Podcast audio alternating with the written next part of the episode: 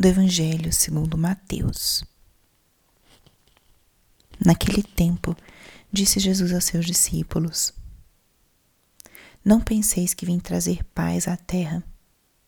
Não vim trazer a paz, mas sim a espada.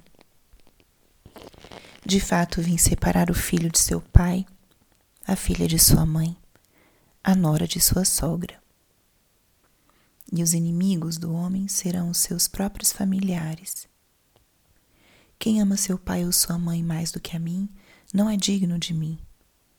Quem ama seu filho ou sua filha mais do que a mim, não é digno de mim. Quem não toma sua cruz e não me segue, não é digno de mim.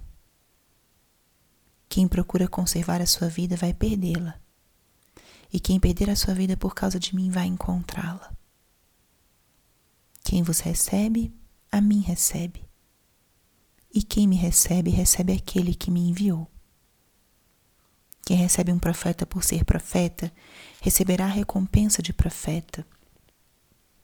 Quem recebe um justo por ser justo, receberá a recompensa de justo.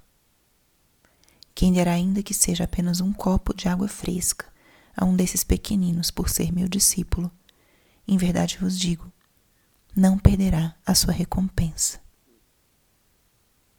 Quando Jesus acabou de dar essas instruções aos doze discípulos, partiu daí a fim de ensinar e pregar nas cidades deles. Palavra da Salvação. Espírito Santo, alma da minha alma, ilumina minha mente, abre meu coração com teu amor, para que eu possa acolher a palavra de hoje e fazer dela vida na minha vida. Hoje, 11 de julho, a igreja celebra a memória de São Bento. É um santo muito importante na história da nossa igreja, um santo italiano, que é o pai dos monges. São Bento foi o primeiro que organizou a vida contemplativa, a vida monástica, em uma vida também comunitária não só uma vida de intimidade individual, mas também compartilhando com outros essa mesma vocação.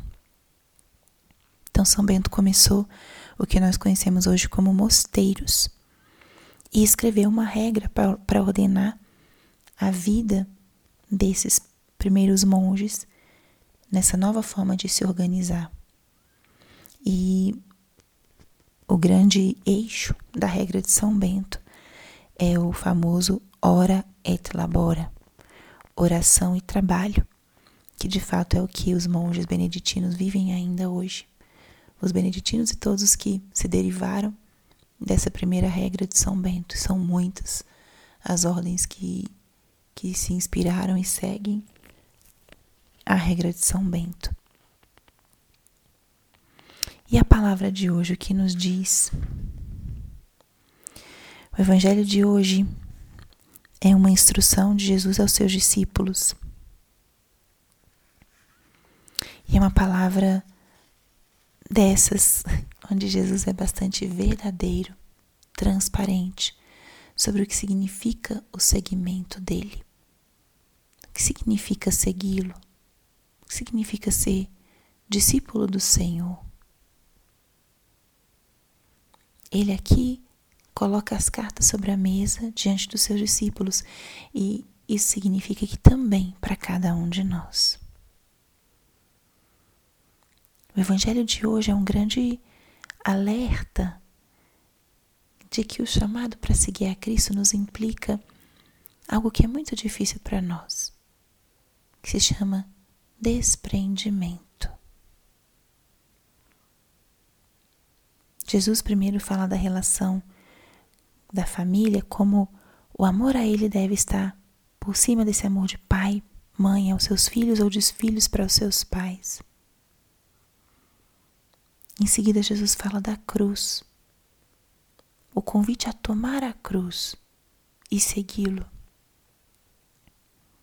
Depois ele fala da vida, perder a vida para encontrá-la. É um, uma exortação bastante profunda que Jesus faz e nos ajudará hoje a compreender um pouco mais esse discipulado, esse segmento do Senhor. Quando Jesus chama, ele quer se tornar o centro. Ele quer se tornar o amor maior. E ele nos convida a segui-lo como ele é. Não o Deus que a gente imagina, o Jesus que nós idealizamos. Mas o grande convite de Jesus é termos a coragem de perder a nossa vida para ganhar. Para ganhar essa plenitude, essa felicidade, essa liberdade que vem com o segmento de Cristo. Ele não só pede, mas ele depois promete. Ele promete recompensa a todo aquele que acolher alguém em seu nome. Essa promessa mostra que aqueles que decidirem seguir, segui-lo, vão ter que deixar muitas coisas, mas vão receber muitas outras em troca.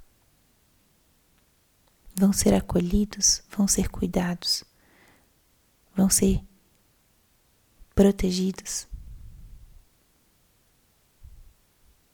O segmento ele exige esse desprendimento, mas ele também traz consigo uma companhia do Senhor, um compromisso e uma promessa que o Senhor faz. Aos seus discípulos nada faltará. E experimentarão essa providência através dos gestos de outras pessoas que vão acolhê-los por serem profetas, por serem consagrados, por serem discípulos do Senhor. É uma reflexão importante de nós fazermos. Eu convido que você faça hoje essa reflexão. Qual é o lugar que ocupa nosso Senhor na sua vida? O que você estaria disposto a renunciar? Não só pela renúncia em si, mas para poder responder ao chamado dele. Muitos são aqueles que, escutando o chamado do Senhor, deixam família, carreira, bens para trás. Hoje, dia de São Bento, ele que viveu uma vida monástica, uma vida de contemplação, de oração, de trabalho, de comunidade, teve que deixar muitas coisas para trás. Tantos sacerdotes, pessoas consagradas na igreja. E falo também por experiência, a promessa de Deus se cumpre. Muitas são as coisas que temos que deixar, mas muitas são as coisas que nós ganhamos infinitamente, infinitamente maior é a graça do que o que se deixa, do que a renúncia. Primeira coisa importante é nós olharmos para o Senhor, deixarmos que Ele nos fale ao coração, que Ele nos convide a ser parte da Sua missão e da Sua obra. E se Ele te chama, não tenhas medo, porque essa palavra é verdadeira. Quem perde sua vida encontra. Tudo aquilo que nós deixamos por Cristo é certeza e é promessa. Nós reencontramos depois, porque nos encontramos profundamente nele.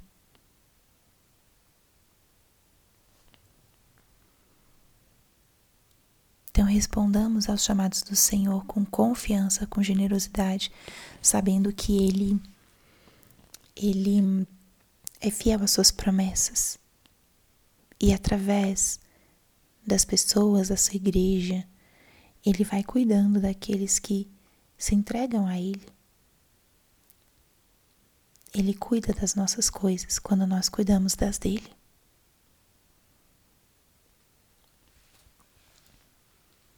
Acolhamos hoje essa palavra no nosso coração, com o matiz que ela nos tocar.